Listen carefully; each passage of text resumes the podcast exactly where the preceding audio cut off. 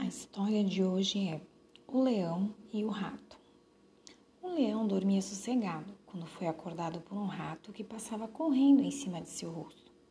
Com um ágil ataque, ele o agarrou e já estava pronto para matá-lo quando o rato implorou: Por favor, se o senhor me soltar, tenho certeza que um dia poderei retribuir sua bondade. Mesmo rindo por achar ridículo a ideia, o leão resolveu soltá-lo. Pouco tempo depois, o leão caiu numa armadilha colocada por caçadores. Preso ao chão, amarrado por forte corda, sequer podia mexer-se.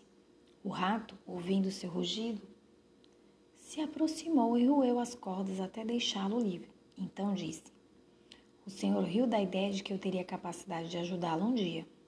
Nunca esperava receber de mim qualquer favor em troca do seu.